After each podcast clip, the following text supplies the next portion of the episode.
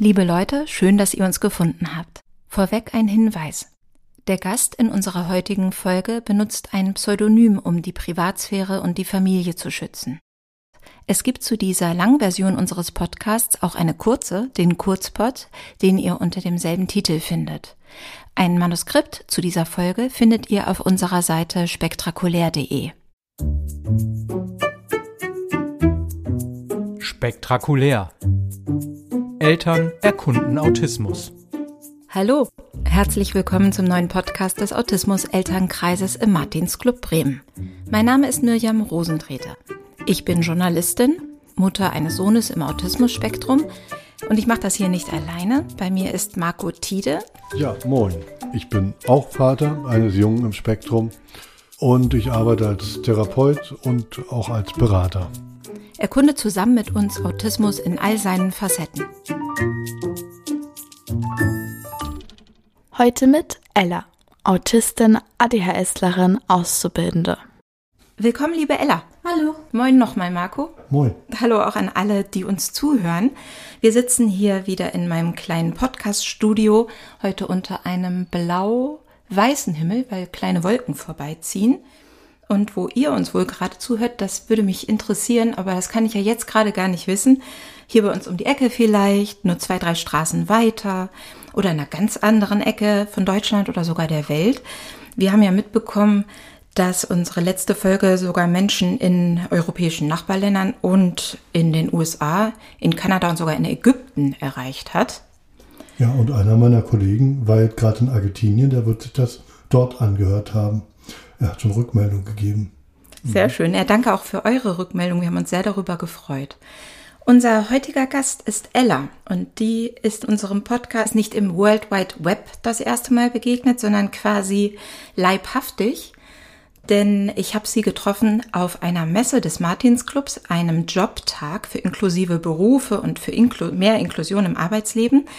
Und das war bevor er noch eigentlich auf Sendung und online zugänglich war. Wir standen da an so einem Tisch mit Ankündigungsplakaten für unseren Podcast und Ella kam direkt auf mich zu und fragte mich ins Gesicht, erkennen Sie eine Autistin, wenn sie vor Ihnen steht?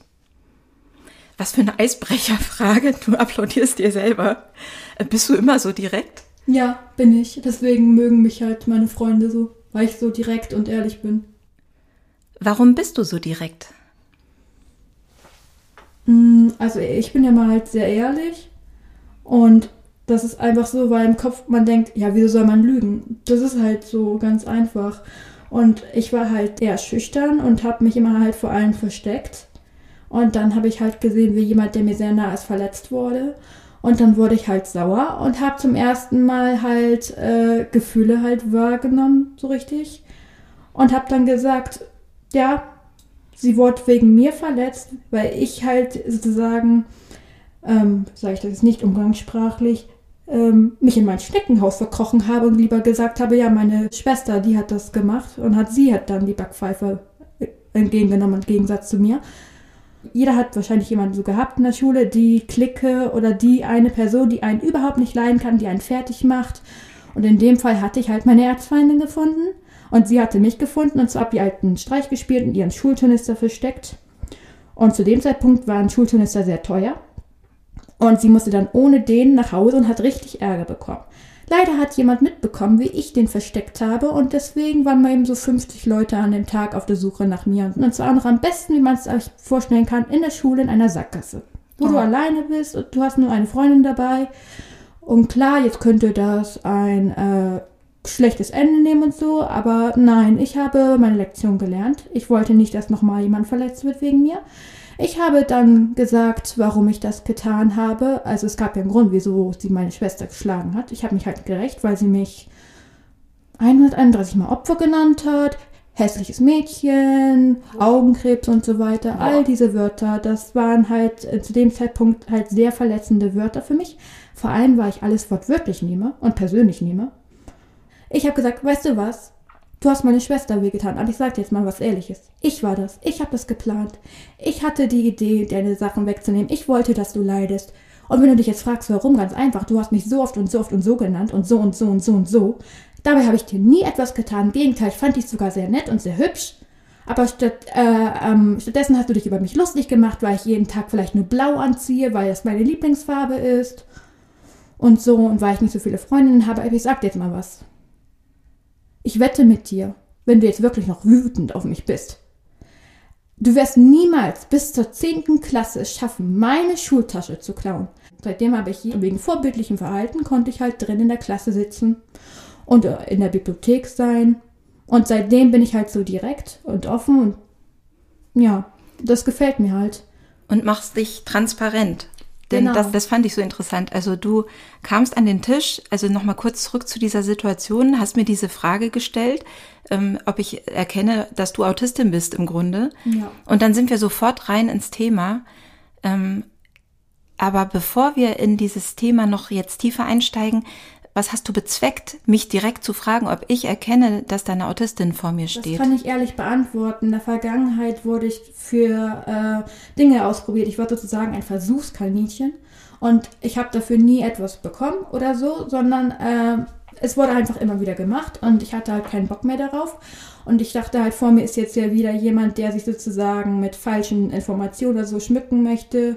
Und ich wollte halt mal austesten, ob diese Person auch so eine Person ist, die ähm, sozusagen sagt, ja, ich kenne mich damit aus und dabei stimmt das eigentlich gar nicht. Ich wollte halt wissen, ob die Person Gutes oder Böse ist. Und zum Glück war es dann eine nette Person, mit der man dann sehr gut reden konnte. Ich habe mich Ähm, ich ein habe noch eine Frage. Ja, Ähm, mach mal. Was meinst du mit diesem Versuchskaninchen-Aktion? Was hat man da mit dir probiert? Oder? Äh, da kann ich mich noch sehr gut dran erinnern. Äh, ja, ähm, könnten wir ein paar Tests mit ihrer Tochter und so machen? Und ich habe meine Mama gesagt, wenn es sein muss, aber schreibt ihm hin, keine Blutabnahmen. Mama so, ach Quatsch, die werden schon das nicht tun. Klingelt es an der Tür bei uns zu Hause mit Arzt und Koffer und so weiter. Ja, und dann reden wir und dann machen die halt diese blöden Tests und Übungen. Und jetzt würden wir gerne noch einmal eine Blutprobe. Ich gucke meine Mama nur so an. Habe ich es nicht gesagt? Habe ich es nicht gesagt? Ich habe gesagt, sie kriegen von mir einen Speichel. Das ist das Mindeste. Aber sie kriegen von mir kein Blut, weil ich war mit dem von Anfang an nicht einverstanden. Und wenn sie Blut zapfen wollen, dann von meiner Mutter. Oh, da hat's also mir ging es da um, um diagnostische Tests? Ja, ab äh, da auch? hat es mir gereicht. Ja, verstehe. Hm, hm. Also War ich mir auch nicht klar, dass man bei einer Diagnostik dann auch Blut entnimmt. Also vielleicht, wenn es dann nochmal darum geht, zu gucken, ob und wie es jetzt äh, genetisch ne, weitergeht, war, beziehungsweise ist ja klar, dass es genetisch vererbbar ist, aber äh, ob das irgendwie... Vor allem zu dem feststellbar ist. Zeitpunkt hatte ich ja meine Diagnose noch nicht. Die haben mich schon so behandelt, nur weil ich ADHSlerin bin. Das mit dem Autismus kam ja dann noch oben drauf. Mhm, mhm. Ich habe sozusagen von meinem achten Lebensjahr bis zu meinem 13. Lebensjahr damit gelebt, dass ich nur ADHSlerin bin und damit auch eine sehr, sehr anstrengende Tochter für meine Familie. Wir merken schon ganz schön viele Punkte in deinem Leben, wo, ähm, wo du so Aha-Momente hattest. Ja, das Die- war schon so, ja. Ähm, dein Thema, das du heute mitgebracht hast, ähm, du hast dich mir transparent gemacht in dem Moment. Und ähm, ich, ich habe mich ein bisschen aus der Affäre gezogen. Ich habe gesagt, ähm, wenn du mich schon, oder wenn sie, da waren wir noch beim sie, wenn sie mich schon so direkt fragen, dann gehe ich mal davon aus, dass sie vielleicht Autistin sind. Und ähm, in dem Moment, als wir uns da zum ersten Mal begegnet sind, woran hast du denn vielleicht gemerkt, dass ich nicht Autistin bin? Das ist, ähm, wenn ich das jetzt auf die Mimik übertrage, sehr einfach zu sehen. Wir nicht, also wir Autisten, wir haben einen bestimmten Gesichtsausdruck, weil den hat man über die Jahre entwickelt. Man ist ja eigentlich sozusagen zum Teil Roboter, so sagt das halt meine Mutter immer, weil halt der Gefühlsaspekt nicht richtig ausgereift ist und wir deswegen- unser Gedächtnis und unsere Logik halt das ausgleichen müssen. Und wenn du halt sozusagen gerade nicht im Betrieb bist, also gerade nicht gebraucht oder an bist, oder halt gerade nichts zu tun hast, zum Beispiel, jeder Autist kann das jetzt, glaube ich, nachvollziehen. Sie gehen, stellen du oder sie sich vor, sie gehen durch eine Menschenmenge. Sie haben keinen Text, sie kennen niemanden, sie wollen einfach nur durch diese Menschenmenge und sie sehen diese Augenblick, Augenkontakte und sie denken sich, ich will hier weg, weil ich fühle mich hier unwohl, die gucken mich an, ich will mich nicht blamieren, ich will nicht, dass sie mich weiter angucken. Man hat einfach diesen, diesen Blick, Wenn man jetzt zum Beispiel ein Passfoto machen muss und die Leute sagen, ja, sie dürfen nicht lächeln. Das ist dieser typische autistische Ausdruck, wenn man jetzt nichts spürt. Wenn man jetzt aber glücklich ist, dann ist man halt ganz normal mit Lachen und so oder traurig oder so oder ängstlich. Das ist ganz normal. Aber wenn man halt dann gerade nichts fühlt, dann ist dieser Ausdruck. Deswegen, also dann habe ich schon erkannt von Außen, von außen her, dass du kein Autist bist. Hm. Also gut, dass du keine Angst vor mir hattest und mich nicht böse fandest. Ich fand dich auch gleich sympathisch. Also ich kann noch mal kurz anmerken, auch wenn ich jetzt seit äh, gut 20 Jahren auch schon mit Autisten arbeiten konnte, mhm. also auch schon in meinem Kunsttherapiestudium hatte ich ja auch Malkurse angeboten, da auch schon mit ähm, Autistinnen gearbeitet und jetzt seit zehn Jahren im Therapiezentrum. Ich kann nicht sagen, dass ich spontan jederzeit Autisten erkennen würde auf den ersten Blick. Das hat ja viel auch mit dem Habitus zu tun, mit der Interaktion und äh, ein bisschen was darüber rauszufinden, wie nimmt denn mein Gegenüber die Welt wahr. Ne? Und dann kann ich so eine Ahnung davon bekommen oder eben jemand sagt es von sich. Ne? Aber ich würde es jetzt, glaube ich, wenn ich dich jetzt auf der Straße treffe, ohne dass wir gesprochen hätten, glaube ich auch nicht sofort erkennen weil Autismus ja auch so vielgestaltig ist, ne? So. Ja, ist vielfältig. Mhm. Aber in meiner Klasse sind wir sieben Autisten. Und bei denen konnte man alle diesen Gesichtsausdruck sehen. Das ist, wenn sie nicht, also wenn sie sich nicht melden und wenn sie nicht drangenommen werden und nicht reden, dann ist dieser Gesichtsausdruck. Deswegen, ja. ich kann es dir von meiner eigenen Erfahrung Ja, ja, sagen. das kenne ich tatsächlich auch, dass dann also auf die Mimik eher, ähm, wie soll ich sagen, Eingefroren? Ja, eingefroren. Ich finde sie nicht eingefroren, aber so, ich sag mal, einfach oder simpel ist. Ne? Also dieses entspannte Gucken. Also äh, jemand hat das mal so beschrieben. Ähm, ich kann auch glücklich sein, ohne ähm, ein Lächeln aufzusetzen. Nur das Lächeln aufzusetzen bedarf ja einiger muskula muskulärer Anstrengung im Gesicht. Warum sollte ich diesen Aufwand machen? Ich weiß doch für mich, dass ich glücklich bin. Also klar, es gibt natürlich hier und da auch mal emotionale ähm, Äußerung und dann zeigt sich das auch im Gesicht. Aber ähm, nicht, weil ich das will, dass andere das sehen, sondern weil es mir gerade so herauskommt. Ne? So, weil das ist ja immer die Frage. Will ich das, dass andere sehen, dass ich glücklich, traurig, wütend irgendwas bin? Oder ist mir das eigentlich gerade egal, weil ich fühle, das reicht mir schon, das ist anstrengend genug manchmal. Höre ich von vielen Leuten im Spektrum, ne, die dann schon mit ihren Emotionen genug zu tun haben. Schön, Ella, dass du zu uns gekommen bist und jetzt ganz entspannt, wie ich finde, da im Sessel sitzt, nachdem wir ein bisschen hier angekommen sind. Du bist 23 Jahre alt, kommst aus Bremerhaven und hast schon ein paar Stationen in deinem Leben, hinter denen du so einen Haken setzen kannst. Also du hast Abitur gemacht. Ja, mit ein paar Special Effects. ja, na komm. Du hattest schon mal einen Freund. Einen? Ja, hast du. Ich, ich gebe den Nummern 10. ich weiß zwar, welcher Name hinter jeder Nummer ist, aber so kann ich halt dann immer sagen, ja, das war der. Mhm. Also ein paar Haken setzen. Du hast deine erste eigene kleine Wohnung weg von zu Hause, weil du eine Ausbildung machst im dritten Ausbildungsjahr ähm, am Nordic Campus äh, für das Fach Büromanagement. Mhm, den Beruf, den Beruf. für Büromanagement. Ja. Und davor gab es, und äh, das haben wir jetzt ja auch schon gleich zu Beginn gehört, noch einige andere Wendepunkte in deinem Leben, die sehr persönlich sind und über die wir heute sprechen wollen. Ja. Und vor allem ähm, interessiert mich diese besondere Technik, ähm, die du da geschildert hast, ähm, in der Grundschulzeit, ne? Ähm, oder mit zwölf bist du ja nicht mehr in der Grundschule gewesen, als du, als du diese Situation hast mit der aggressiven Mitschülerin und du deine Schwester verteidigt hast. Mhm. Diese Technik, dich, dich klar zu machen und ähm, das war erst mit 13, das war fünfte bis zehnte Klasse. Ja. Die hat mich total beeindruckt, als wir uns ähm, darüber schon damals bei diesem Jobtag in, an unserem Messestand unterhalten haben, dass du für dich so eine Art Trick erkannt hast, wie du mit äh, Menschen, die nicht im Autismus-Spektrum sind, so auf einen gemeinsamen Nenner kommst. Ah, den meinst du? Ja, also das war ja damals auch so. Du hast, du hast quasi gefragt, was ähm, warum habe ich das gemacht und was könnte ihr helfen zu verstehen, warum ich das gemacht habe? Also was, was ist meine Situation, was ist deine? ich stand an der Wand mit meiner Zwillingsschwester und sie stand halt vor uns beiden und ich habe halt Angst bekommen, weil das waren halt schon ziemlich viele Menschen. Hm. Aber die Angst war in dem Moment vorbei, als sie mal halt meine Schwester gehauen hat. Und ich wurde ja schon gemobbt, weil ich mit meinen zwölf Jahren schon äh, so 17 Zentimeter halt Absatz tragen konnte. Und mit dem bin ich auch gerne zur Schule gegangen. Dann lache ich immer, wenn ich bei Jimmy's Next Top mal die sehe, die sagen, ja, ich will das werden, aber ich bin noch nie in meinem Leben damit rumgelaufen. Aber solche Menschen, dann solche Mobben, die es dann können mit zwölf schon, ne? Ja, ja, hier, Logik. Ja, und dann habe ich halt äh, zum ersten Mal diese Wut, Mut und alles Mögliche halt gefühlt. Vorher habe ich alles immer nur so sozusagen als stille, leise ähm, über mich ergehen lassen, aber dann war vorbei. Dann war ein neues Selbstbewusstsein geboren.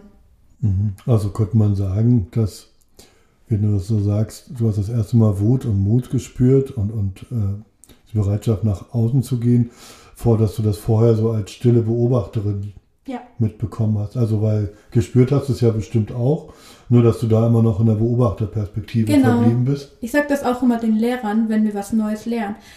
Sie brauchen sich nicht wundern, wenn ich mich jetzt die ersten paar Tage nicht melde.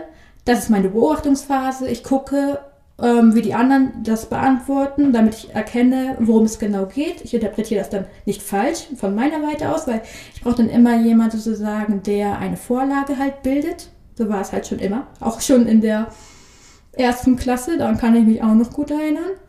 Und ja, dann äh, sagen, das ist, ist ja in Ordnung. Und dann, äh, wenn ich das dann gerafft habe, dann melde ich mich auch wieder. Und dann mache ich halt mit und dann setze ich halt meine Stärke und das sind halt mein Gedächtnis und meine Kommunikation ein und dann wird es meistens entweder sehr gut oder gut.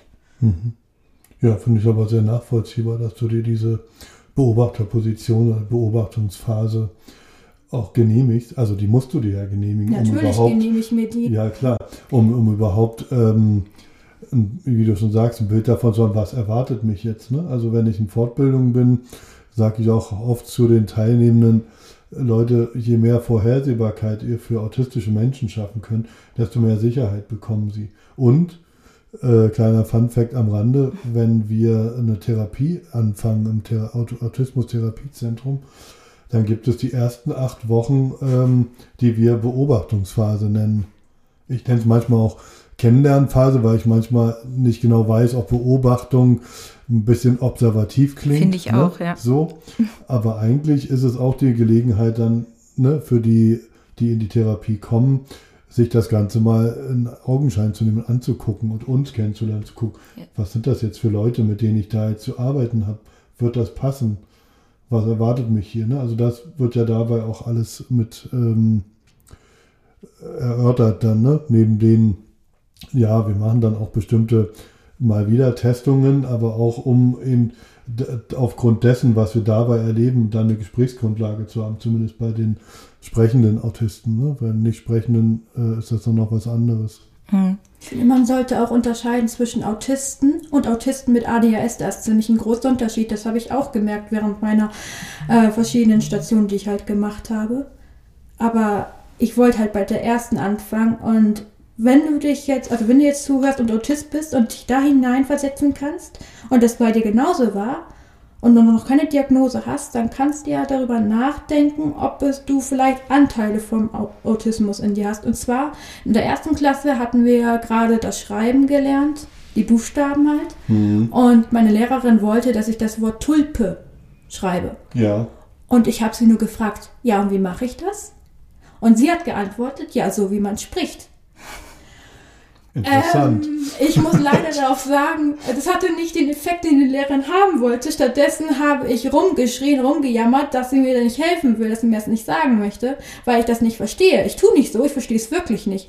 Können Sie mir es einmal schreiben, dann kann ich es verstehen. Das hat sie nicht gemacht. Es hat dann damit geendet, dass ich dann von der Schule abgeholt wurde an dem Tag. Also das war mein allererstes Mal, wo ich mich erinnere, dass ich eine Vorlage halt gebraucht hätte und keiner verstanden hatte, dass, dass das wirklich so halt war. ja, ja. Also, welch, also sie hätte einfach nur die Buchstaben einmal für dich hinschreiben müssen, Ja. damit du weißt, so schreibe ich Tulpe. Weil dann hätte ich mir das gemerkt.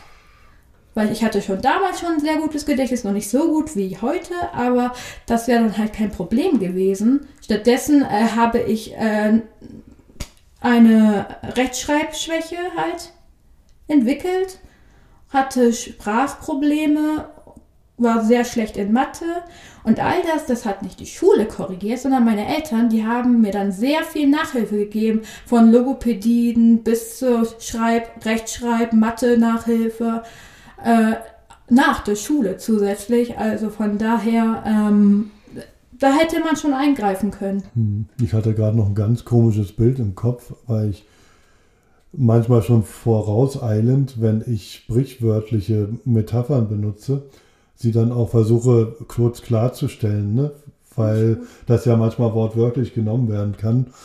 Allerdings da auch schon festgestellt, dass mir dann Asperger in der Erwachsenengruppe gesagt haben, sag mal, warum erklärst du uns immer diese Wörter? Denkst du, wir sind völlig bescheuert?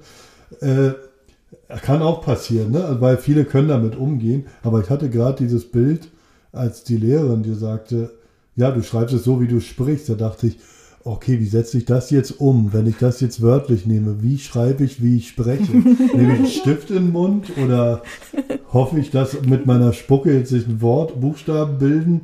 Also das war für mich gerade ein ganz seltsames Bild, was ich dann so mir vorgestellt habe, als ich diese Antwort der Lehrerin gehört habe, die also so äh, erwartungswidrig reagiert hat, weil sie auch, ähm, weil du ja auch für sie erwartungswidrig reagiert hast.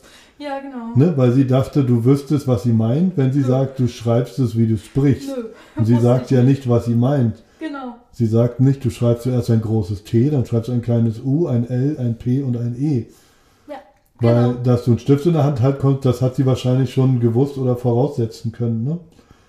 Das weiß ich nicht, wie da die Situation war, aber ich nehme an, die, der Stiftgebrauch war dann schon etabliert. Oder?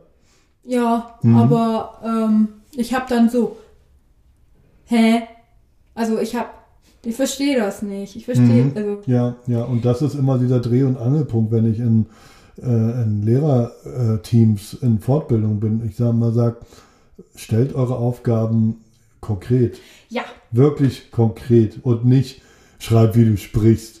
Danke für nichts. Haben wir ein tolles Beispiel aus dem Matheunterricht. Für alle, die Mathe hassen, ich kann euch nachvollziehen. Berechnen Sie. Ja, was? Was soll ich berechnen? Zentimeter, Millimeter, Gewicht, Gramm, Tonne. Ja, ja, Berechnen Sie. Da steht nur, berechnen Sie. ja, Nein, sorry. Geht so nicht. klar, da fehlt dann wieder der Kontext. Ne? Wäre da, Genau. also wäre dann da ähm, präziser zum Beispiel, wenn man irgendwas mit, mit X, so eine Aufgabe mit X hat, ich bin nicht mehr, ich kann mich nicht mehr so gut an Mathe erinnern, dass, dass du dann da präzise sagst als Mathelehrer oder Mathelehrerin, ähm, äh, berechne, welchen Wert X hat. Zum Beispiel. Ja, oder berechne, welches, äh, wie groß das Volumen in Kubikzentimeter oder in Kubikdezimeter etc. Mhm, ja. Oder nach den Einheiten, die jetzt in der folgenden Tabelle auftauchen. Ne? Also dann hat es einen Bezug. Aber nur berechnen Sie Ausrufezeichen und dann kommt dort eine Kolonne von Zahlen und ne, da denkst du so, okay, hängt das miteinander applaudiert. zusammen? Also das ist ja so immer diese Frage, die Lehrer oft nicht nachvollziehen können, dass dieser Kontext nicht selbstverständlich herstellbar ist. Ja. Ne, aufgrund dieser Kontextblindheit, die oft auftritt. Nicht auftreten muss, aber eben häufig anzutreffen ist. Also Kontextblindheit, Mhm. das, das ist die, äh, das, das ein Autist. Also ich n- nehme jetzt. Ja, könnte es sonst anders erklären. Okay, ja, das ist viel besser. So mache ich das halt immer bei meinem Arbeitgeber oder bei anderen, die mich halt kennenlernen. Ich sage dann immer, du bist doch auch gerne im Internet. Die so, ja, ich bin auch immer gerne im Internet. Wieso? Dann stell dir mal vor, du bist jetzt Google. Du fängst an, ein Wort zu schreiben und Google gibt dir tausend Interpretationsansätze. Und dann wählst du irgendeins von denen aus und dann ist es das Falsche. Und das passiert, wenn du dich nicht konkret austestest. Zum Beispiel, meine Schwester sagt, hol mal, eh- äh, kannst du mal eben mm, mein Hausaufgabenheft holen? Liegt auf dem Tisch. Ich guck sie an. Ja, welchen Tisch? Weil sie hat ja mehrere Zimmer, von daher äh, braucht sie sich nicht wundern. Also, oh, dann kann ich es auch selber holen. Oh, das, ich hasse solche Argumente, weil das ist immer so, ja, nur weil du das und das hast, da können wir doch nicht immer Rücksicht drauf nehmen.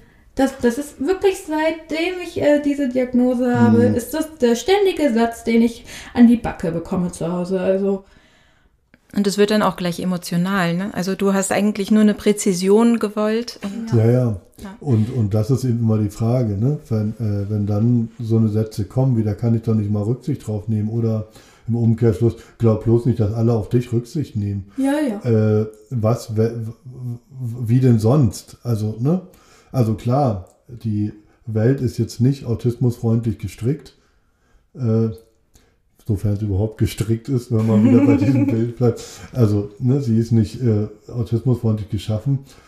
Und ähm, die größte Anpassungsleistung wird ja immer noch leider von den Autistinnen gefordert und nicht von den neurotypischen Leuten, die dann vielleicht mal auch aus ihrer Komfortzone kommen dürfen und äh, sich ein Stück weit darauf einlassen dürfen, sich konkret auszudrücken. Ja, also das ist eigentlich ja etwas ganz äh, Basales, sich einfach konkret auszudrücken. Selbst unter neurotypischen Menschen Könnte kann es hilfreich helfen. sein, Ja. sich konkret auszudrücken.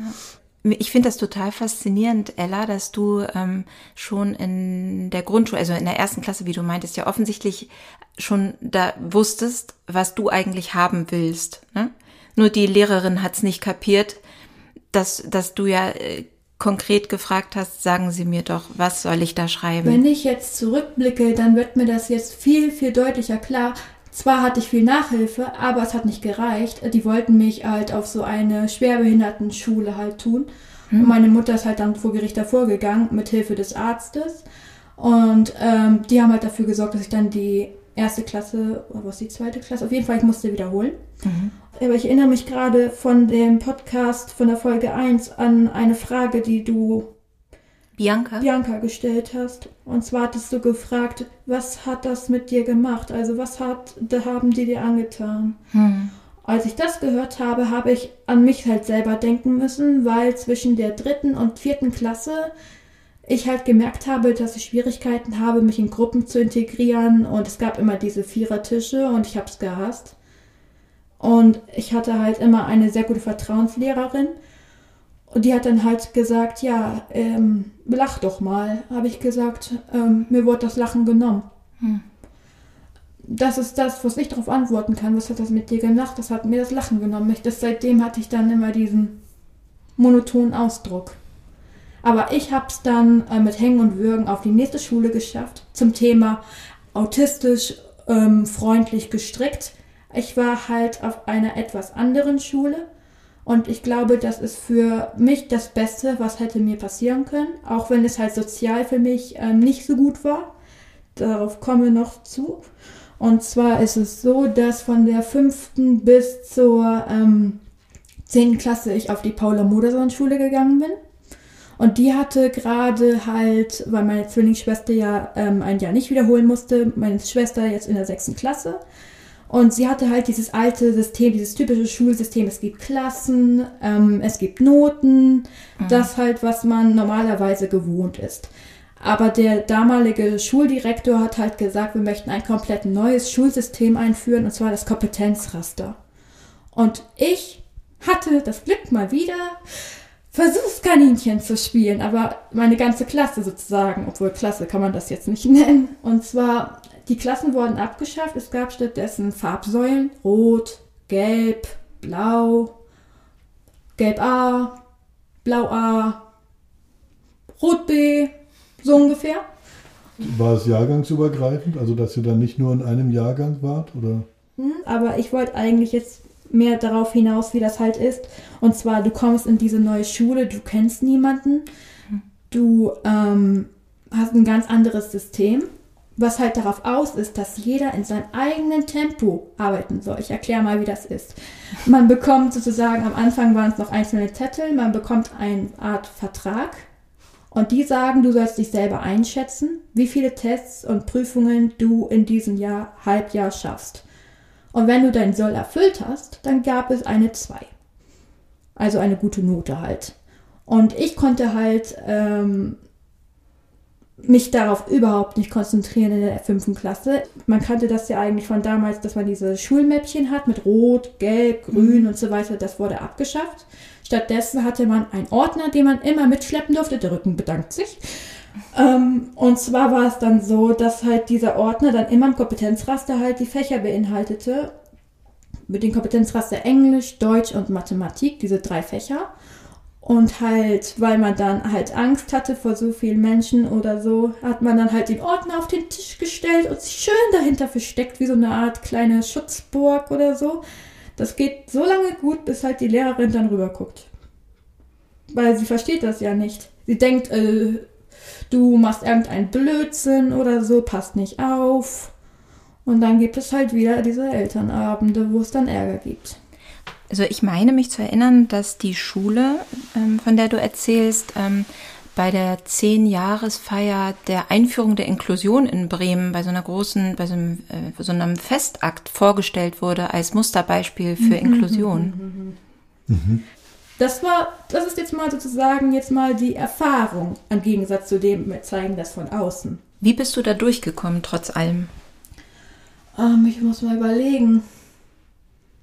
Also am Anfang gar nicht, weil ich hatte halt immer, und das kriege ich wirklich sehr selten noch, ähm, so eine komische Schnappatmung, weil man halt sich, weil man halt so äh, sich beobachtet fühlt und so. Und da gibt's Drama und alles Mögliche. Und weil man das halt nicht wollte, hat man sozusagen versucht, dass das halt nicht mehr passiert. Irgendwann habe ich dann dieses Kompetenzraster verstanden und habe dann gemerkt, dass mir Sprachen ordentlich Spaß machen.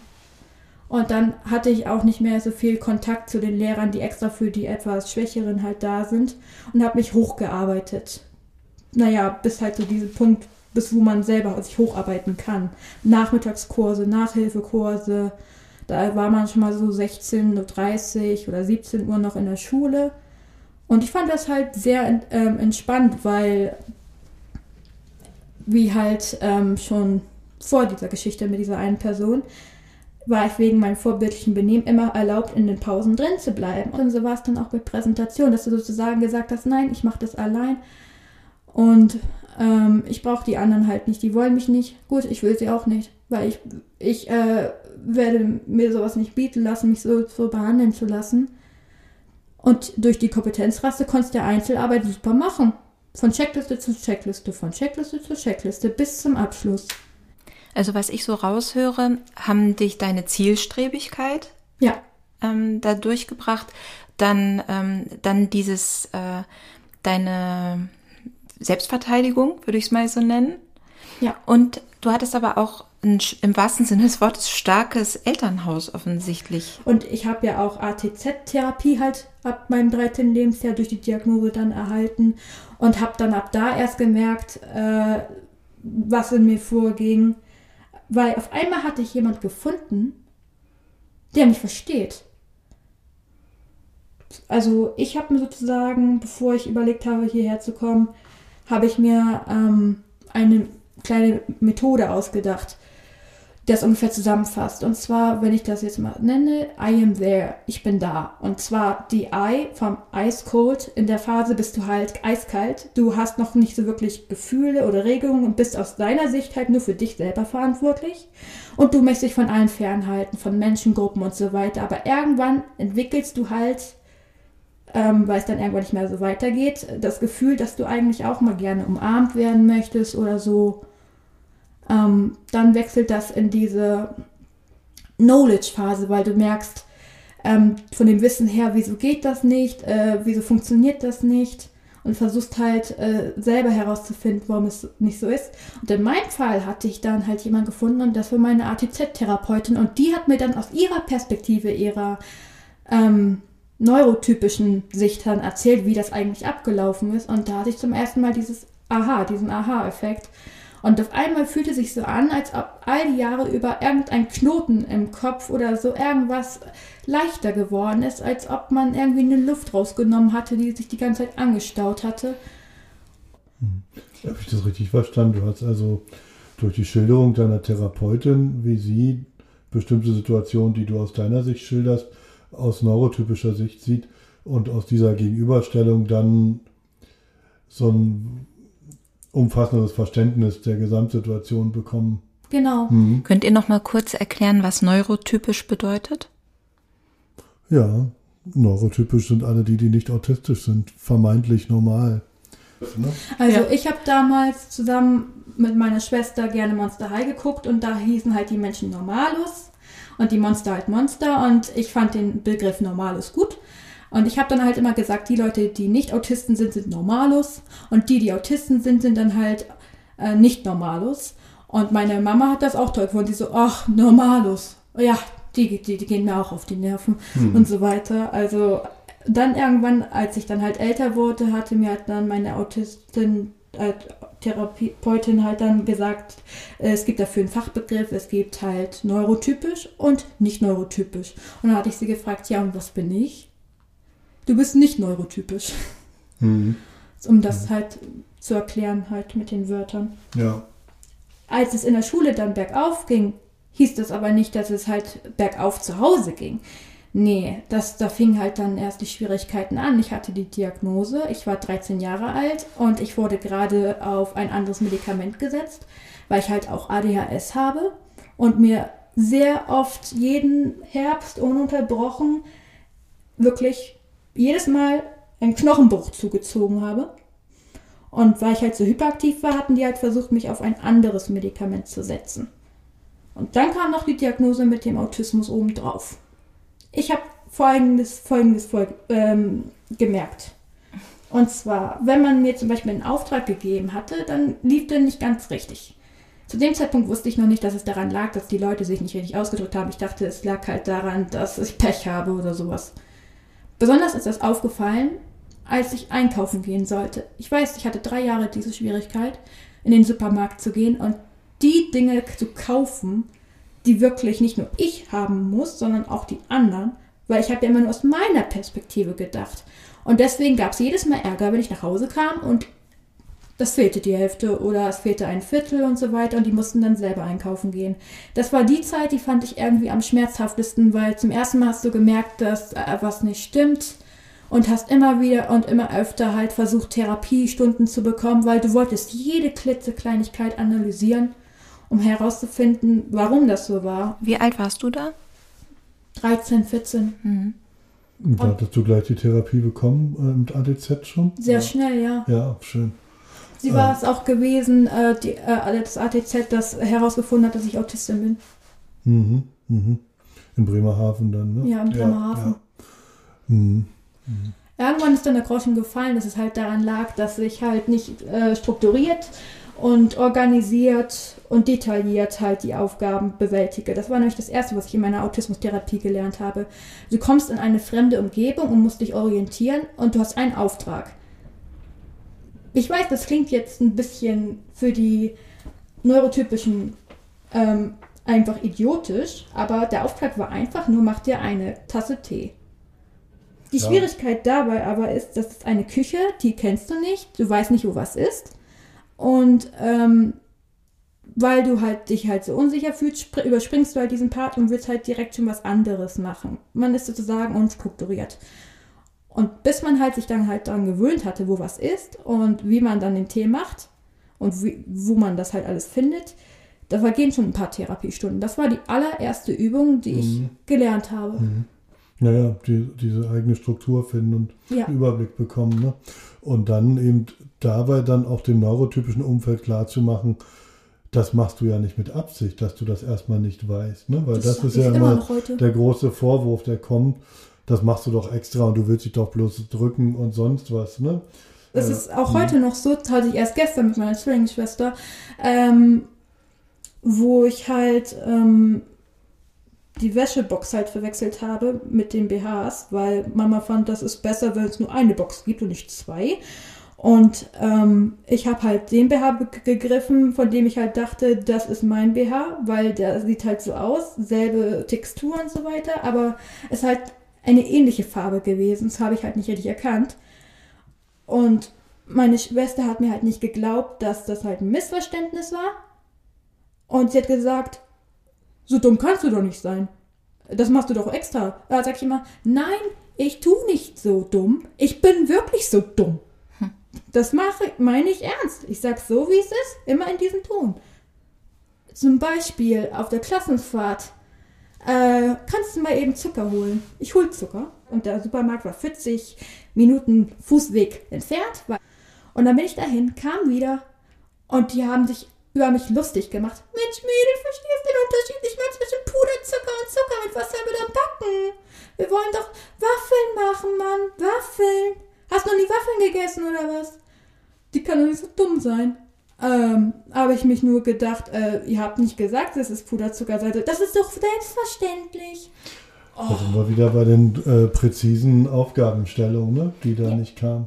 Aber, das was ist ich- eine Aufgabe gewesen. Man kann da nur wieder feststellen, du bist in keiner Weise dumm. Die Aufgabenstellung war nur dumm. Richtig. So mit, ist das. mit so Ja. vielen negativen Erlebnissen, dass die Leute immer so un, ohne Verständnis auf dich reagieren. Wie, wann hast du es denn geschafft, ähm, Freunde zu finden, also die Leute sozusagen auszusortieren, wo du es eh nicht hinkriegst und die zu finden, ähm, die mit dir einen gemeinsamen Nenner finden? Das hat ein bisschen was mit meinem Sternzeichen zu tun. Und zwar, ich bin ja Löwe vom Sternzeichen her und wir Löwen sind halt so, wir sind sozusagen, gehen einen Vertrag ein. Das heißt, wenn der eine mir etwas gibt, dann gebe ich ihm auch etwas. Wenn ich ihm etwas gebe, erwarte ich, dass er mir das Gleiche zurückgibt. So äh, passieren keine Missverständnisse. Zu dem Zeitpunkt hatte ich Freundinnen, die äh, es nicht verstanden haben, weil ich war schon mit 13, 13 oder 12 hatte ich schon Taschengeld von 80 Euro oder so. Lag halt daran, dass wir halt zu der ähm, Oberschicht gehören. Gehörten? Gehören? Ich weiß es gerade nicht. Und ich habe halt das Geld ausgegeben für meine Freundinnen sozusagen. Wir haben mein Netto, haben alles geplündert, Süßigkeiten und so. Aber dann kam Weihnachten. Dann heißt es so, ja, äh, tut mir leid, ich habe kein Geschenk für dich, ich habe kein Geld, ich habe kein Geschenk.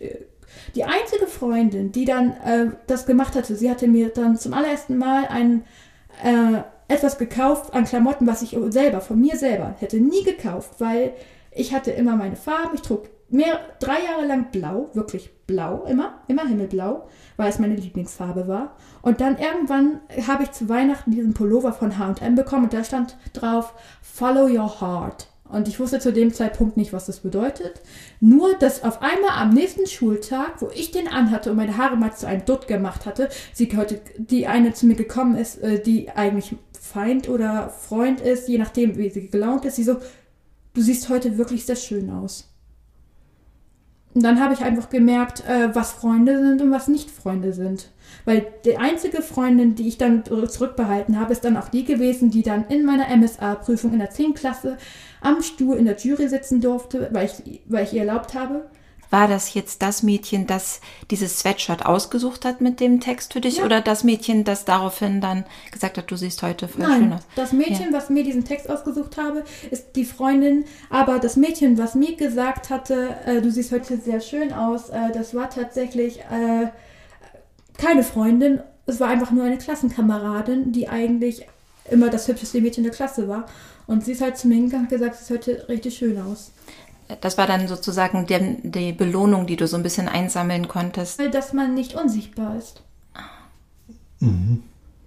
Dass man sozusagen auch von Leuten angesprochen wird, mal, mit denen man eigentlich noch nie ein Wort gewechselt hat. Hast du gesehen dann, zu werden, ja. Ja. Mhm.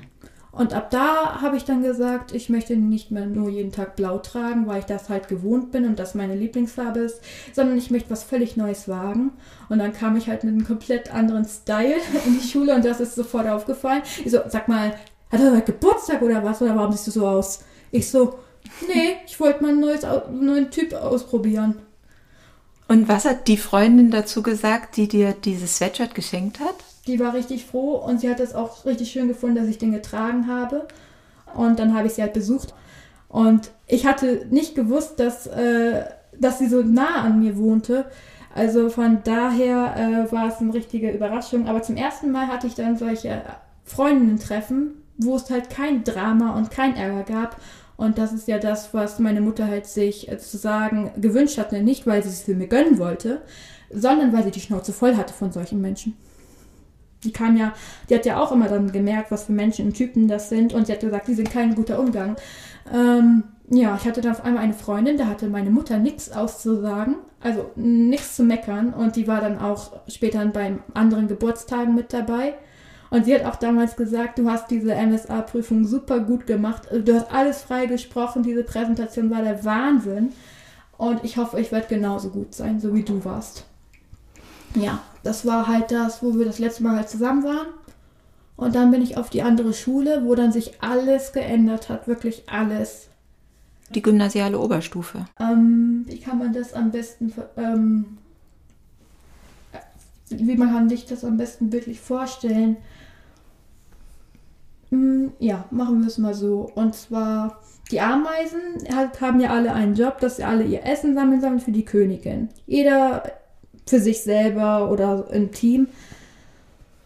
Und äh, vielleicht sind da ein paar Ameisen, die machen das, was sie wollen, sind einzeln und so, aber sie machen das halt, was von ihnen aufgetragen wurde. Das ist die ganze Zeit. Und irgendwann haben sie halt gemerkt,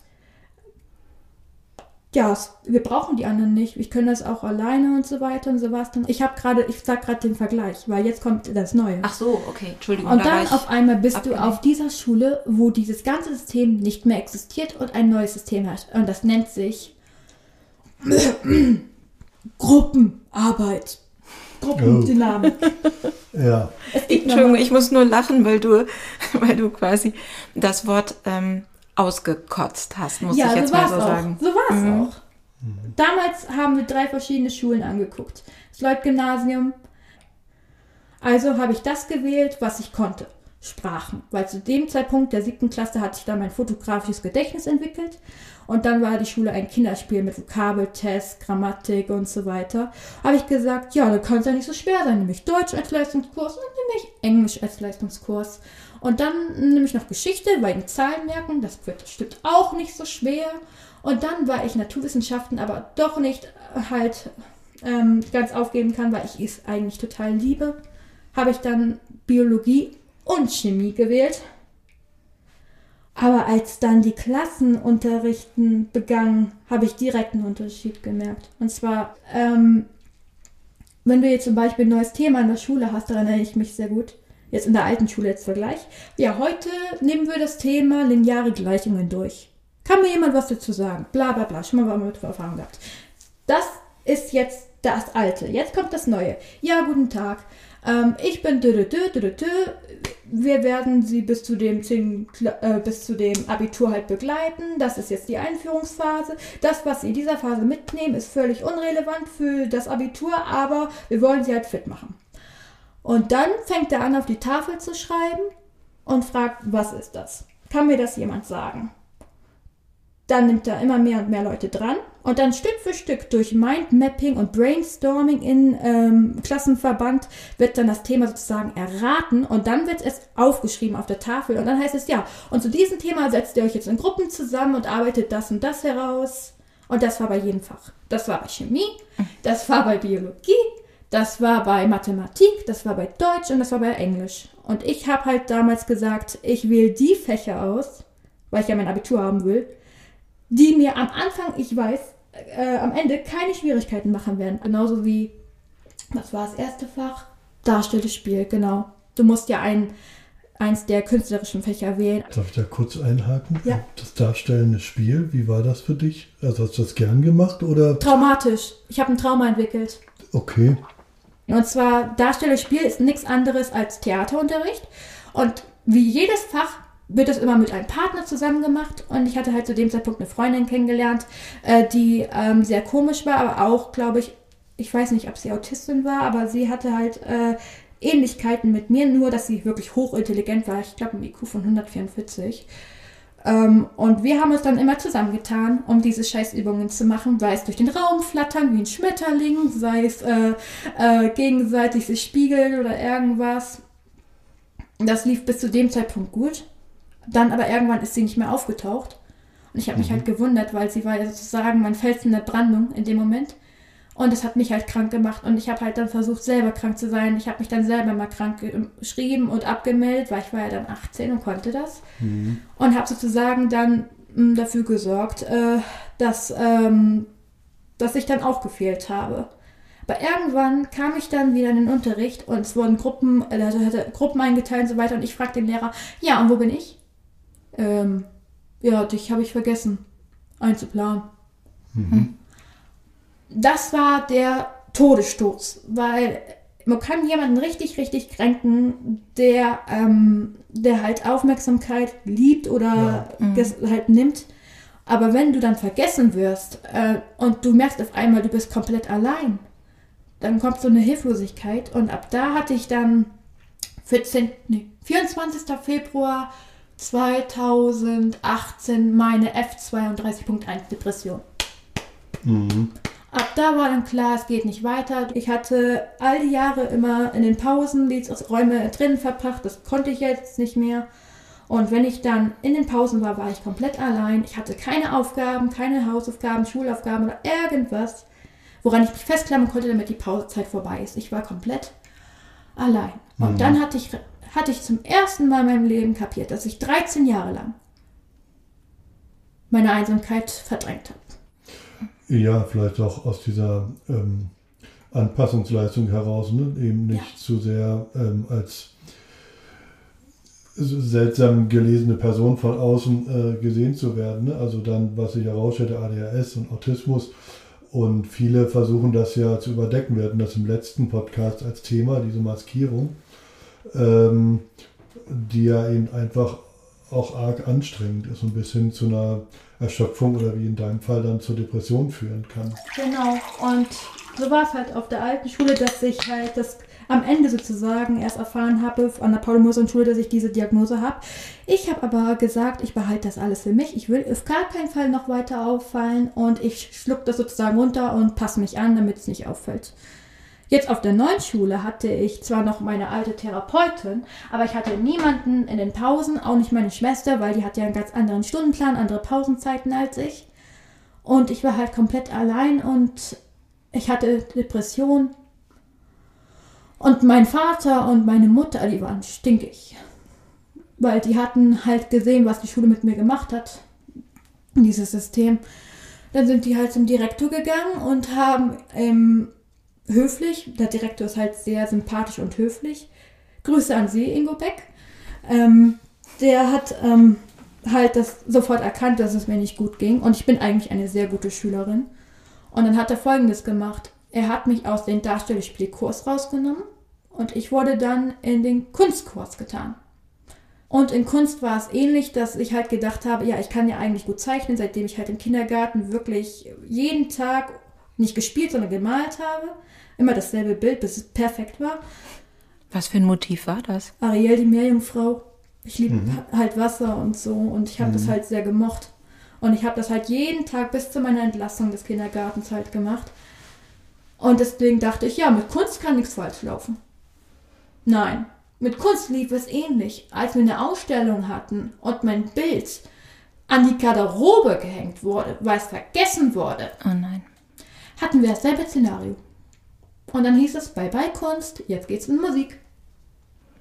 Und da hatte ich ein Heimspiel, weil meine Mutter war Sängerin, sie hatte eine eigene Band, sie hatte ein eigenes Tonstudio und ich, ich weiß nicht, wie ich das bis heute gemacht habe, aber ich habe mich irgendwann ans Keyboard gesetzt und irgendwas gespielt, was meine Melodie in meinem Gefühl halt sozusagen wieder gespiegelt hat. Und meine Mutter fand das so gut, dass sie das halt sozusagen aufgenommen hat. Und wir haben daraus einen Song gemacht. Und Überraschung, in der Qualifikationsphase musst du in Musik deinen eigenen Song komponieren und abgeben und der wird benotet. Ich habe 14 Punkte bekommen. 14 Punkte entsprechen einer 1. Wenn ich jetzt mal an die Klischees denke, ähm, die manche Menschen so zu, zu Autismus haben, und eins davon ist ja ähm, erstens, Autisten haben keine Gefühle. Das ist, glaube ich, das bescheuertste Klischee überhaupt.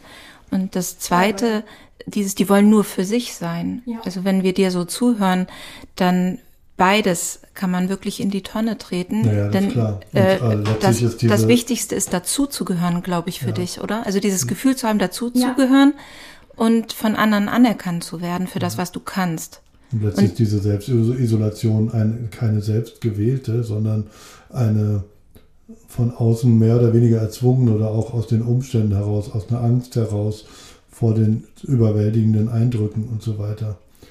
Und dann kommt es zu dieser Iso- Isolation, die man eben dann im Autismus eben häufig antrifft. Was wäre denn dein Rat an so persönliche Umfelder, sei es die Eltern oder auch Lehrer, Lehrerinnen oder Freunde, wie sie ähm, autistische Freunde oder Leute, die einfach mit ihnen zusammen sind, eng, die im Autismus-Spektrum sind, unterstützen können, dass sie sich dazugehörig fühlen? Das können sie leider erst machen, wenn man jetzt die nächste Phase abgemacht hat. Ich habe ja am Anfang gesagt, I am there, ich bin da. Wir haben jetzt die I, äh, Also Eier haben wir jetzt durch, aber jetzt kommt die M, also die, die, ähm, die das Wort ja bildet, die ähm, Mi-Phase, die Reflektierphase. Und zwar, man geht ja durch diese kalte Phase und dann geht man durch diese Wissensphase und diese Aha-Phase. Das geht so lange gut, bis sich halt das Umfeld und die Bedingungen ändern, weil jeder Autist, der kann mir zustimmen, wir sind nicht anpassungsfähig. Also wir sind sehr schwer anpassungsfähig, weil wir halt Routine und halt so ein Gewohnheitstier sind und fühlen uns wohl in dem, was wir kennen und was wir können.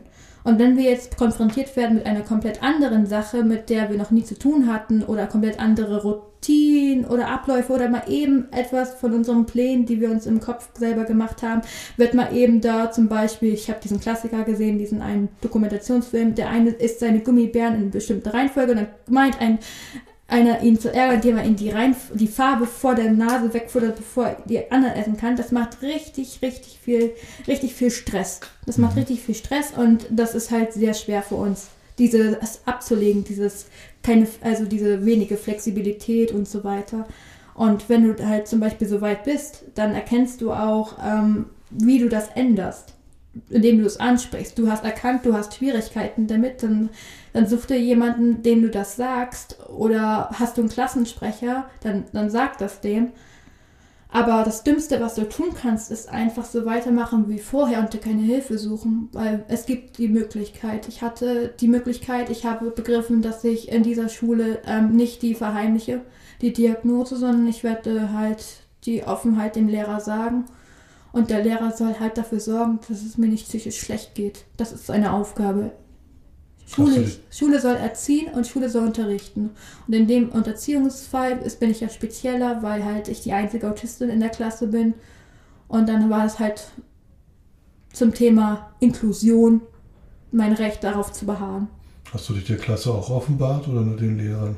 Erst am Ende des Schuljahres habe ich mich offenbart der Klasse ähm, ich wurde dann auch mutiger und wurde dann so, wie ich heute bin. Und das war dann offiziell, war ein riesiger Unterschied, weil ich hatte auf einmal Spaß und man konnte mit mir reden. Gruppen ging zwar immer noch nicht, aber das musste ich ja auch irgendwann halt nicht mehr, weil ich dann irgendwann sozusagen die Marionetten habe tanzen lassen. Und zwar dadurch, dass ich halt diese Diagnose habe, habe ich Anspruch durch die Schwierigkeiten, die ich habe. Ich fasse die jetzt mal zusammen, die Schwierigkeiten. Und zwar ähm, diese typischen, was du eben angesprochen hast, dieses ähm, keine Gefühle haben, dieses schlecht in der Kommunikation oder dieses mit Mimik lesen Schwierigkeiten, das sind ja die offensichtlichsten. Das sind ja die offensichtlichsten. Aber die, die etwas tiefer liegen, das sind die, die jeden Autisten das Leben im Alltag schwer machen. Dazu gehört, wie ich bereits ernannt habe, man hat als Autist immer einen Plan, man ist vorausschauend, man plant vorausschauend. Das heißt, wenn ich jetzt zum Beispiel einen Schultag habe, dann packe ich meine Tasche und mache halt dafür, dass alles geordnet ist. Wenn man halt dann zu diesem Zeitpunkt dann schon so weit ist, dass man gemerkt hat, dass man sich selbst ordnen muss. Und man folgt diesen Faden sozusagen, den man sich selber gemacht hat. Und wenn er klappt, dann fühlt man sich zufrieden. Dann ist alles in Ordnung. Aber kommt dann was dazwischen, dann ist man richtig gestresst. Das können Sie sich ungefähr so vorstellen, das Gefühl. Haben Sie irgendwelche Gegenstände oder so, die Sie jeden Tag bei sich tragen?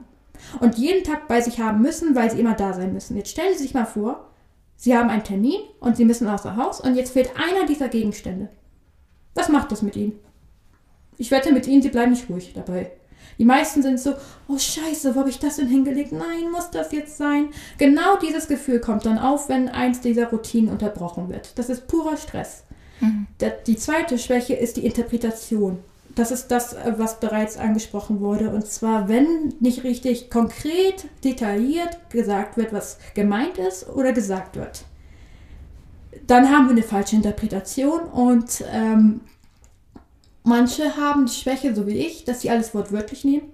Das heißt, sie können nicht unterscheiden zwischen Metapher, was es genau bedeutet, Ironie, Sarkasmus schon gar nicht, Witze auch nicht. Ich mache jetzt mal einen Witz ich gebe jetzt mal einen Witz wieder, wie ich ihn verstehe und Sie verstehen bestimmt anders. Also, und zwar, der Lehrer gibt der Schulklasse den Auftrag, ja, bitte beschreiben Sie Ihre Wand zu Hause. Also die ähm, Wand des Hauses, ne? Am nächsten Tag kommen die Leute, also der Lehrer in die Klasse und sammelt die Hausaufgaben ein. Überraschung, in der Klasse ist ein Autist. Und dann kommt er zu dem Autist und der hat seine Hausaufgaben nicht. Dann fragt der Lehrer, ja, wo sind denn deine Hausaufgaben? Er so, ja, zu Hause doch. Sie haben doch gesagt, wir sollen die Wand beschreiben. Verstehen Sie? Ja. Das ist der Unterschied. Das ist der Unterschied, wenn man sich nicht klar ausdrückt. Und da war es auch in meiner aktuellen Ausbildung, wo ich dann mal gesagt habe, können Sie bitte den Witz hinterher erklären? Ja, aber dann ist es ja nicht mehr witzig. Ja, aber dann verstehe ich ihn wenigstens. So ist das nämlich. Du hast halt äh, erkannt, dass du das nicht kannst. Du hast es angesprochen. Aber wenn einer sagt, der ist stur und macht das trotzdem nicht, dann muss er ja die Konsequenzen ziehen. Du weißt ja, du hast nichts falsch gemacht. Du hast ja diesen Zweifel nicht mehr. Du musst nur halt damit klarkommen, dass das halt dann, du musst halt damit rechnen, dass das dann so wird. Ella, ich muss dir, bist du mit deinem Plan im Kopf, du hast ja dieses Modell vorgestellt, Sekunde, heute fertig. Ich muss mal eben transparent machen, dass das für mich äh, hier, um diesen Podcast zu moderieren, eine ganz außergewöhnliche Situation die ganze Zeit ist, weil du ja wirklich mit, mit so einer Struktur im Kopf ganz offensichtlich zu uns gekommen bist und äh, und unheimlich lehrreich äh, dann das für uns hier transparent gemacht hast, wie du denkst und fühlst. Also eigentlich ein Riesenwunsch ist da in Erfüllung gegangen. Inhaltlich, ne? Also das ist doch das, Ja. was uns Eltern auch andauernd im Elternkreis sagen, einmal äh, in den Kopf ihrer Kinder blicken zu können, gerade wenn sie noch kleine Kinder haben. Wie sehen die die Welt? Was ist ihnen wichtig? Ähm, was brauchst du, damit du klarkommst mit uns im Alltag? Und gleichzeitig war es natürlich jetzt in dieser Situation ganz schwierig, ähm, da dazwischen zu kommen. Ein paar Sachen habe ich nicht gefragt, die ich dich eigentlich fragen wollte, aber das macht mir irgendwie gar nichts aus. Macht dir das was aus, Marco? Ja, ich höre einfach nur gebannt zu. Ich ja. auch, mir geht das auch so. Also hast du dein, das, was du mitgebracht hast, wie, wie hast du es nochmal genannt? I am I, there. I am there. I am there. Weil wir sind ja immer eigentlich unsichtbar und ziehen uns aus der Menschengruppe raus, aber wir wollen ja eigentlich mit dabei sein. Wir wissen nur nicht wie. Und wir wissen auch noch nicht am Anfang, dass wir es wollen, sondern das entwickelt sich halt langsam. Und deswegen finde ich, I am there, ich bin da, finde ich halt ziemlich praktisch.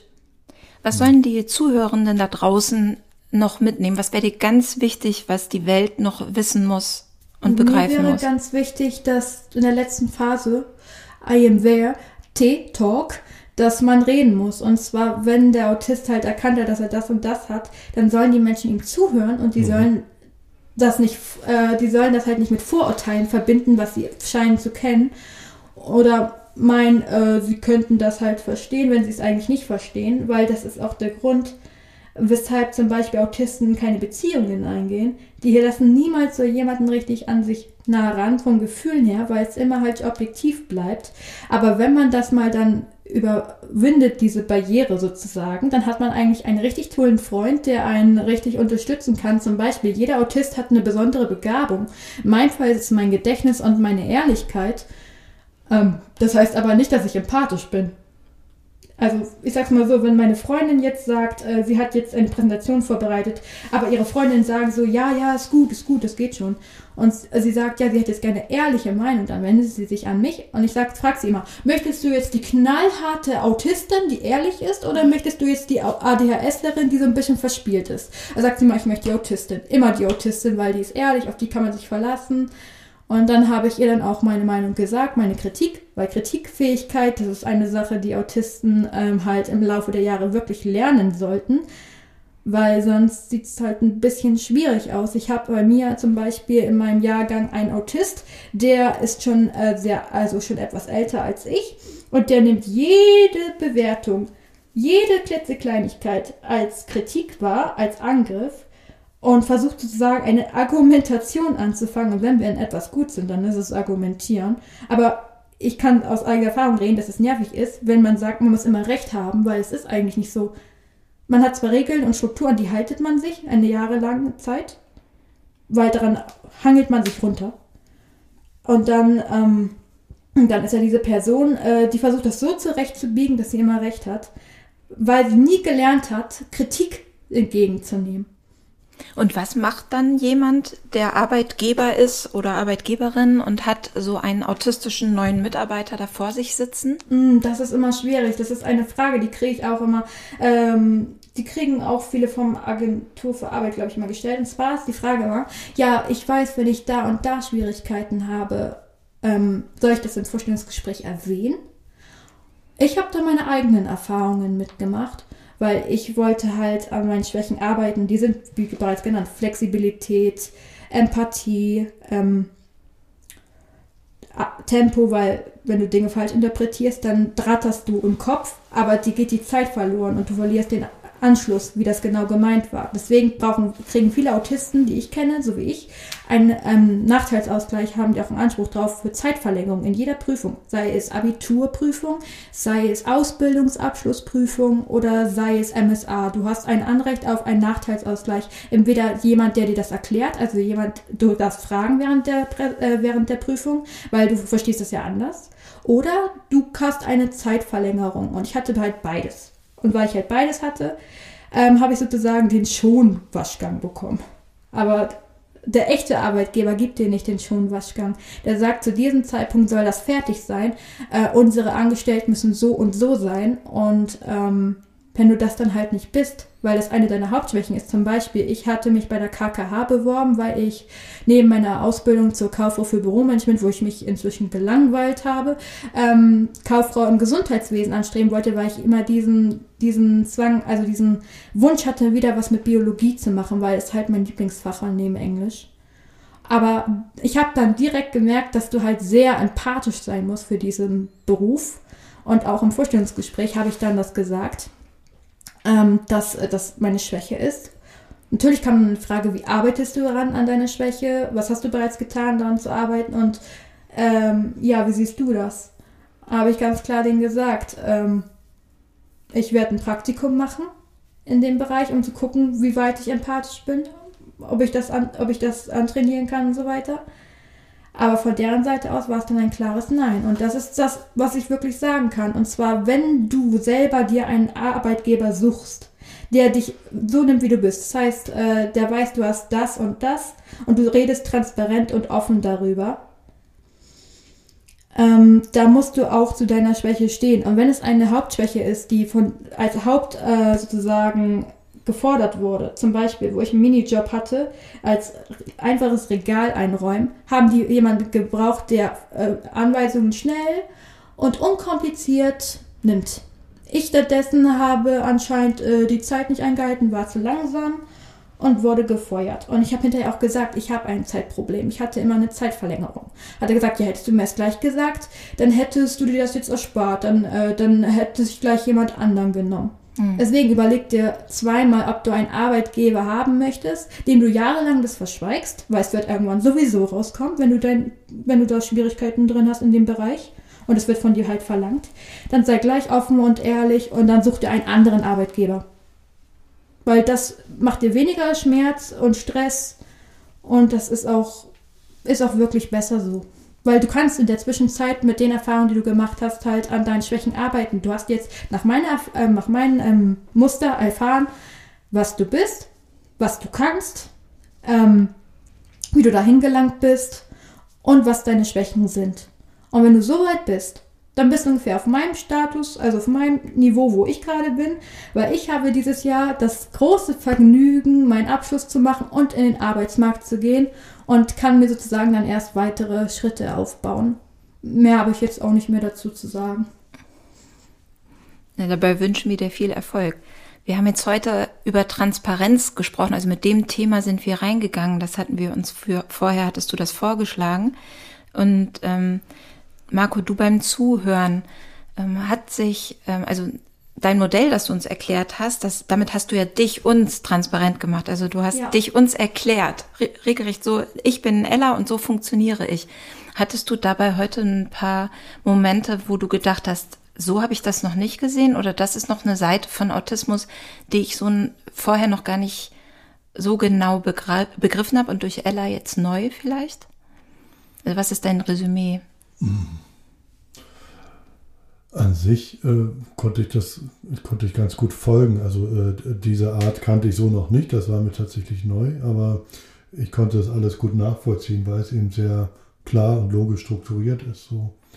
Ähm, was mir noch so ein bisschen hängen bleibt, ist ja, jetzt hattest du dich untransparent gemacht und ich hatte aber noch eine Erinnerung, dass du im Vorgespräch gesagt hast, an sich hattest du dir auch gewünscht, dass wir uns transparent mhm. machen, wie wir eigentlich ticken, was natürlich dann mhm. den Rahmen vermutlich jetzt sprengen würde. Aber Ähm, An der Stelle mit der Therapeutin, als du gesagt hast, dass die deine ähm, ATZ-Therapeutin ähm, dir erklärt hat, wie sie neurotypisch das sieht. An, Ja, ja, an der also- Stelle habe ich auch gedacht, das hätte ich gerne gewusst, wie sie es geschafft hat, dir das zu vermitteln, dass es diese beiden Sichtweisen gibt. Denn das ist erzählen uns viele Eltern, Ja, mhm. dass sie das Gefühl haben, sie würden ihren Kindern das so gerne vermitteln, dass sie ihm nichts Böses wollen, dass es Ah, ihnen nur das darum ist- geht, sich anzunähern.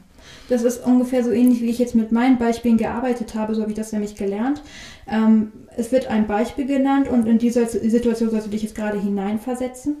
Und jetzt erklärt die Therapeutin dir halt, wie du das jetzt wahrnimmst, dass du jetzt sozusagen jetzt äh, Schmerzen oder halt verletzt bist, aber der Gegenüber das nicht merkt. Oder du hast einen Gedanke, den sprichst du aber nicht aus, sondern du erwartest von deinem Gegenüber, dass er das weiß. Das ist ein typischer Fehler, der passiert überall in der Kommunikation. Und den Fehler machen, macht wer? Macht, macht den Fehler eher der, der Mensch, der ähm, Autist ist oder der Mensch, der nicht Autist ist? Das macht tatsächlich eher der Autist, weil der ist schon schnell im Denken und wenn er jetzt eine Struktur aufhat, wie er jetzt reden möchte, dann springt er von Punkt A zu Punkt B und so weiter und während der Autist schon so weit ist, ist der andere noch bei Punkt A hängen geblieben. Hm.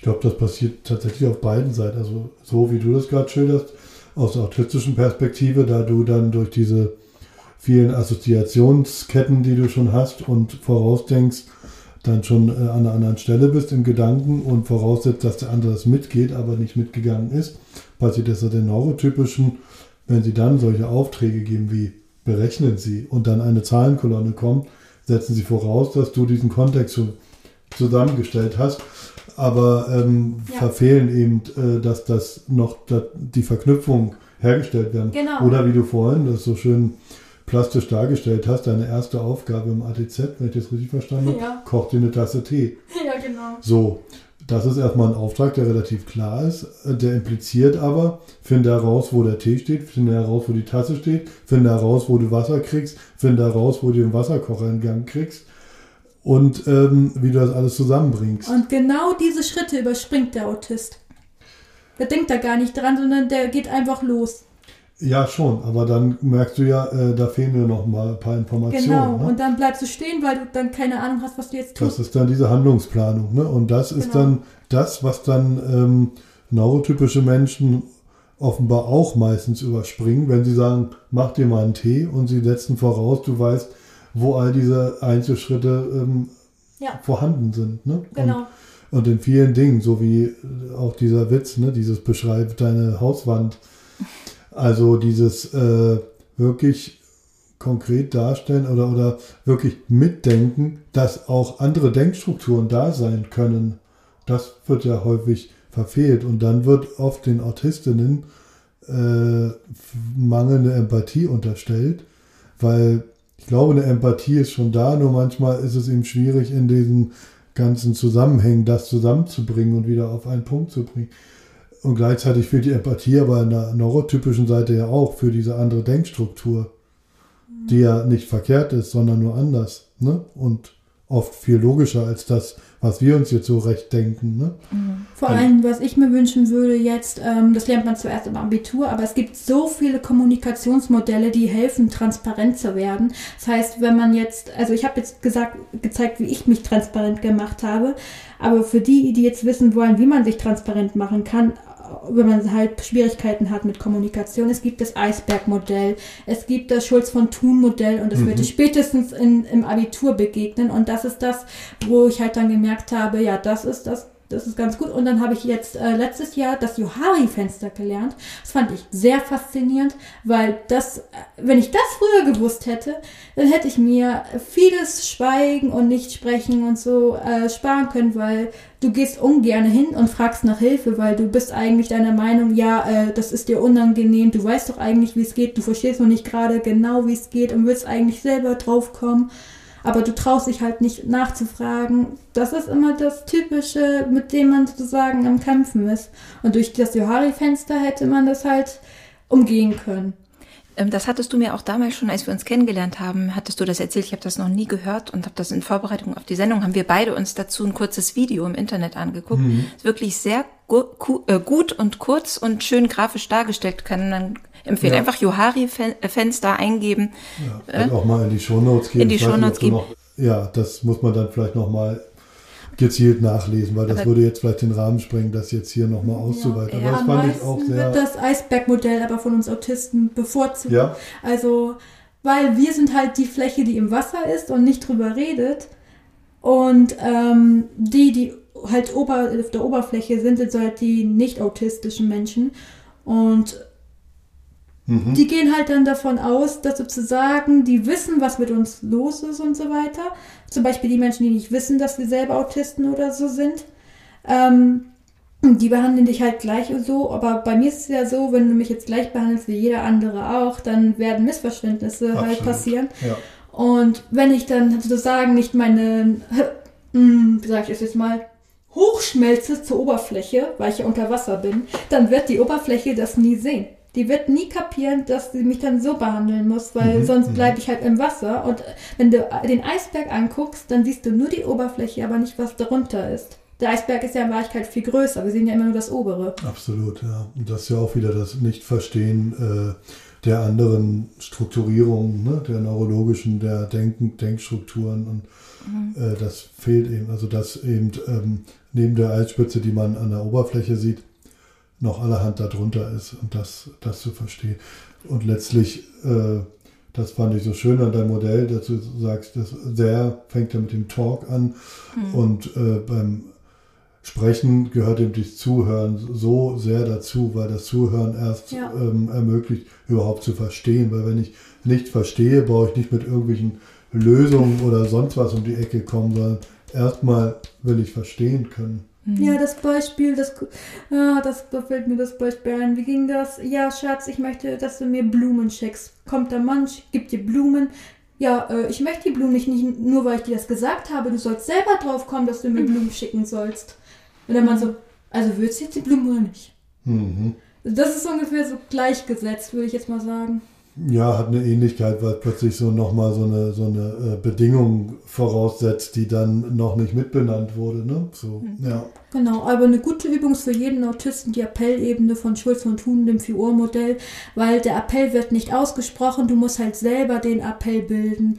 Der wird sozusagen ähm, unbewusst gemacht. Das heißt, wenn ich jetzt sage, ich hätte gerne eine Suppe, also der Autist analysiert, hätte gerne, okay, also äh, will sie jetzt Muss eine- jetzt auch nicht, ne? Weil es jetzt- konjunktivisch. ja, genau. Will Mhm, sie jetzt eine klar. Suppe oder nicht? Aber auf der Appellebene, sie will eine Suppe. Sie will eine Suppe. Ja, ja. Aber auf der Selbstkundgabe ist noch sehr viel Unsicherheit. Das ist die einzige Ebene, das Suppe. ist die einzige Ebene, die ich bisher nicht schaffe. Ich schaffe die Sachebene, mit der bin ich halt groß geworden. Klar. Mhm. Wegen Objektiv erst. Ja, Dann aber die Beziehungsebene. Und das ist die, auf die ich nur sehr selten komme. Da muss ich schon wirklich sehr, sehr stark ähm, das Verständnis haben von meinem Gegenüber, mich in ihn hineinversetzen zu können. Sonst bin ich immer auf der Sachebene. Auch wenn ich mit meiner Zwillingsschwester Zeit verbringe, bin ich auch nur auf der Sachebene. Mhm. Sag ich ja auch immer wieder. Und was fühlst Also du fühlst jetzt nichts. Ich so, ja genau, ich fühl's nichts. Und dann die Appellebene. Dies ist die einzige sozusagen, als Übung wird ja nicht gesagt, sondern du musst das halt selber hineininterpretieren. Das kann ich empfehlen. Wenn du die beherrschst, dann wird das Leben einfacher. ja. Auf, ja. der, auf der Messe damals, wo es echt äh, trubelig zuging, wie das immer so ist, da hast du zu mir gesagt, äh, relativ zum Ende uns, unseres Gesprächs, äh, wie fühlst du dich jetzt so als Mensch, der nicht im Spektrum ist? Und du meintest zu mir, ich fühle mich wie eine Grille am Abend. Äh, nicht im Spektrum. Wer hat jetzt was gefragt? Du hast das zu mir gesagt, oder ich habe dich, weil es so laut war, falsch verstanden. Weil, wenn du sagst, wie fühlst du dich wenn, als Mensch, Nee, der du nicht hast im mich- Spektrum ist, hat die dich ja gefragt. Ja, nein, du hast mich gefragt, du hast mich gefragt. Mich würde mal interessieren, wie du dich als nicht autistischer Mensch jetzt hier fühlst. Und was hast du geantwortet? Ich fühle mich wohl, weil ich mich total auf das Gespräch mit dir konzentriert habe und das so spannend war. Und du hast dann, meine ich, gesagt, ich fühle mich gerade wie eine Grille am Abend. Ja, das ist diese ähm, Metapher, dass wenn es so still ist und die Grille halt so. Ah, ich, das kann man eigentlich. Ich glaube, wenn man jetzt SpongeBob kennt, dann kann man das verstehen, was ich meine. Zu sagen, dass alles ist besprochen, es ist jetzt still und die Grille halt so. Also kein Lacher und so weiter, sondern einfach nur so die Grille. Es ist Ja. so leise, dass man die Grille hört. Also die Grille in ihrem äh, So-Sein einfach da ist. Und Nee, nee, einfach als äh, dafür, dass es jetzt still ist. Ja, mhm. okay, weil alles gesagt ist. Genau. Alles gesagt, auch bei uns. Ja. Dann spiele ich jetzt keine Grillen ein, das wäre zu viel. Und wir genießen einfach den Moment, dass alles gesagt ist. Wir hoffen, ihr hattet genau wie wir beim Zuhören viele Aha-Erlebnisse und ähm, die ja immer besonders eindrücklich sind und hoffentlich allen im Gedächtnis bleiben. Wenn ihr diese Folge gerne gehört habt und noch andere hören wollt, dann abonniert doch unseren Podcast. Folgt uns auf unserer Seite spektrakulär.de oder auf Instagram. Instagram, ich sage immer Instagram, ist ja auch egal. Instagram klingt irgendwie Die netter. meisten sagen nur Insta. Insta. Folgt uns auf Insta, at Aber es ist spektra cringe, wenn wir das so sagen. ja. Wir sind dafür zu alt. ja.